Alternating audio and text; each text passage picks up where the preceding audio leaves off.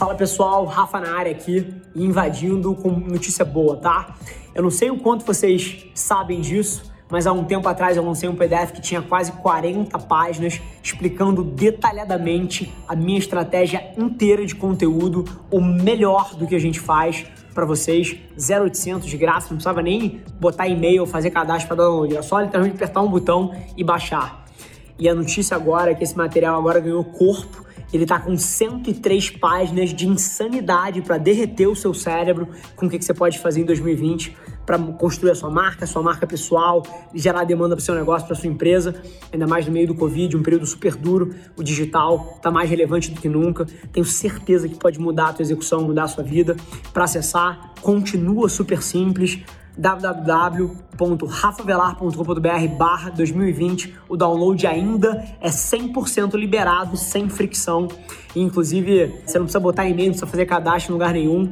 E se você estiver achando curioso o porquê que alguém faz uma coisa dessa em 2020, te recomendo ler o material que você vai entender 100%. Espero lá. Beijo. Fala pessoal, Rafa aqui. Abordagem um pouco diferente hoje. Eu não sei se todos vocês sabem, mas a gente tem a maior experiência em áudio para executivos de marketing do Brasil, chama da CMO Playbook, e porventura eu acredito que alguns de vocês possam nunca ter ouvido o que a gente tem feito por lá. Então a nossa ideia, muito rápido aqui, é trazer um highlight, um melhor momento de algum dos episódios. Toda semana a gente vai soltar um. E se você por acaso tiver interesse em escutar o episódio completo, digita na plataforma que você está ouvindo aí, The CMO Playbook. É um dos nossos principais pilares de conteúdo e tem feito de fato um barulho muito grande no mercado. Eu tenho certeza que você vai gostar. Forte abraço. Quando você muda de empresa no mesmo setor, ok, o risco já é menor. Quando você muda de empresa, diferente setor, você vai fazer uma outra função, o risco é maior eu consegui, graças a Deus, dentro da Vivo, aproveitar as próprias oportunidades. Acho que esse é outro ponto, tá as oportunidades. Então, quando surgiu a oportunidade, eu estava pronto para aquela oportunidade que apareceu para mim. Então, respondendo a pergunta, cara, eu sou movido por desafio. Então eu ia buscar os desafios. Cansei de dar engenharia, minha área é marketing. Cara, me atirei no marketing. Cheguei lá, conheci alguma coisa? Nada, cara. Assim, mas fui aprendendo. Pô, cansei de fazer speed, meu, coisa nova. Vamos fazer internet, vamos fazer TV por assinatura? Puta, fui lá fazer TV por assinatura, mas com outras funções, com outras responsabilidades. Depois fazer fibra, fui inovar, montei startup, fui empreender do lado de fora também, né? Quando eu me vi, tava fazendo MBA, montando a empresa para vivo e tava montando minha própria empresa. Cara, se a empresa te dá oportunidade, é uma empresa grande e tem desafio, por que isso não fica? E aí fui ficando. Então fechava ciclo de dois anos, três anos, tinha outro desafio. Que nem o B2B agora. Eu estava no atendimento, já como diretor, surgiu o marketing B2B, é outro desafio. Agora com a jornada digital, com esse negócio que a gente está vivendo de Covid, cara, abre um mundo de oportunidade e a Vive, meu papel, tem um propósito que é legal, cara. A gente leva conectividade para as pessoas. Imagina esse nosso bate-papo aqui, sem toda essa tecnologia que está envolvida por detrás, a conectividade, teu produtor, você, cara. Só tem isso porque tem a conectividade. Então, quando você vê o teu trabalho e tem um propósito e você vê no dia a dia impactando as pessoas, você vai ficando e você nem sente. Quando eu falo que tenho 20 anos, eu olho para trás, porra, 20 anos. Mas se tu me pergunta hoje, eu não sinto que eu tenho 20 anos. Parece que eu entrei Sim. ontem. Porque a empresa também vai mudando, né? Era telefônica, depois juntou com, comprou a TVA na época, que era concorrente da NET depois juntou com a Vivo, depois veio o GVT. Então a cultura muda.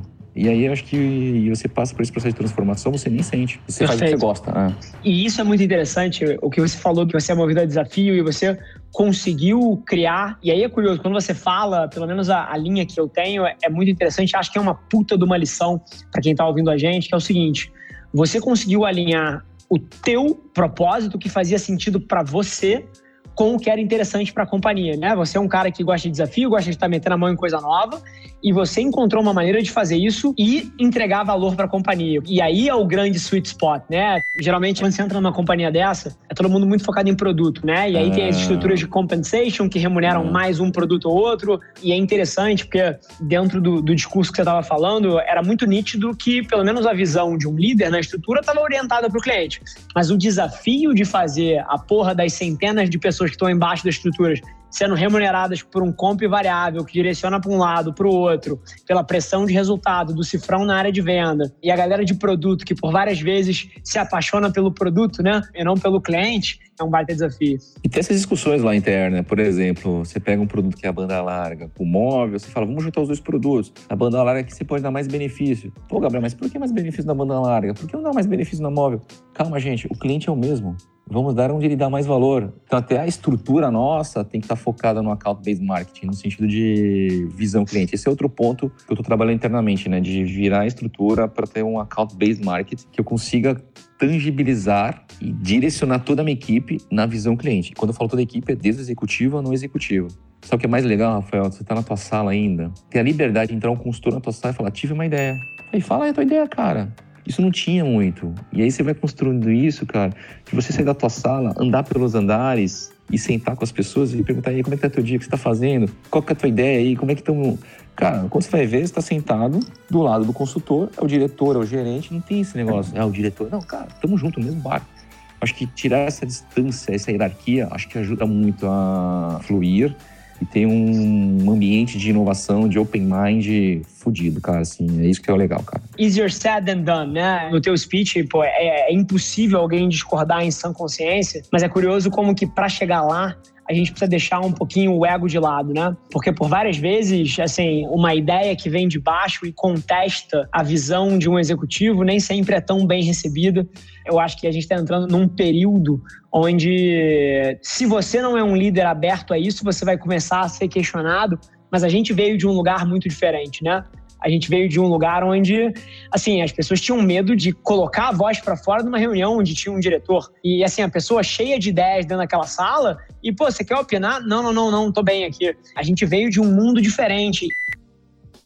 E aí, galera do podcast, Rafa Velar na área, para tudo. Igual o João Kleber, para, para, para, para, para, para, para tudo. Se você é um empresário ou gestor de uma empresa que fatura abaixo de 100 milhões de reais, para e me ouve, porque eu estou lançando uma nova empresa.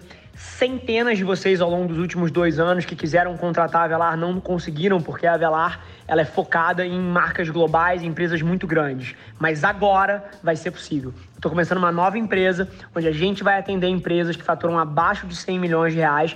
Então, se você está nesse perfil e você quer transformar o seu negócio frente a tudo que o Covid está fazendo no mundo dos negócios, toda a transformação digital que vai acontecer nos próximos anos, você precisa ganhar mais contexto na nossa nova empresa. Eu ainda não vou abrir o nome, mas se você quiser entrar na lista de espera para ser um dos primeiros clientes, a gente vai privilegiar quem tiver na lista antes, você tem que entrar agora, agora, em www.rafavelar.com.br barra futuro. E lá você vai ter todas as informações, você vai conseguir entrar nessa lista de espera. E, mais uma vez, se você tem uma empresa ou é gestor de uma empresa que fatura menos de 100 milhões, você precisa ganhar contexto no que a gente vai fazer. Espero lá. Tem uma coisa interessante que acho que foi um dos meus principais aprendizados nos últimos dois, três anos aí como líder, que eu aprendi a ter uma visão de longo prazo com gente eu sempre tive uma visão de longo prazo nos negócios, né? Assim, pouquíssimas das decisões que eu tomo, até por não serem empresas de capital aberto as minhas, eu preciso ponderar para o quarter ou para o ano. Se eu acho que vai agregar no longo prazo da companhia, eu tomo e foda-se. Então, eu sempre tive visão de longo prazo nos negócios, mas acho que nos últimos dois, três anos, uma das coisas que mudou mais em mim, intrinsecamente como gestor, foi eu aprendi a ter uma visão de mais longo prazo com as pessoas. Porque ficou muito claro para mim, depois que eu analisei isso, dei um passo para trás, olhei de fora, que uma vez que numa sala dessa você emite a sua opinião, você sufoca todas as outras. Porque uma figura de um diretor, uma figura de um CEO, uma figura de um executivo desse peso, ela é dominante. Então, se você está numa sala que era para ser um debate e você falou a sua primeiro, fudeu, você matou a criatividade daquela sala. É. Então, eu aprendi ao longo dos últimos anos a número um, a ser o último a falar, a número dois, por várias vezes saber a resposta do problema, mas me abster de dar e deixar as pessoas errarem um pouquinho ali para que elas possam passar pelo ciclo ao invés de criar uma dependência intrínseca do meu ponto de vista. E isso mudou tudo.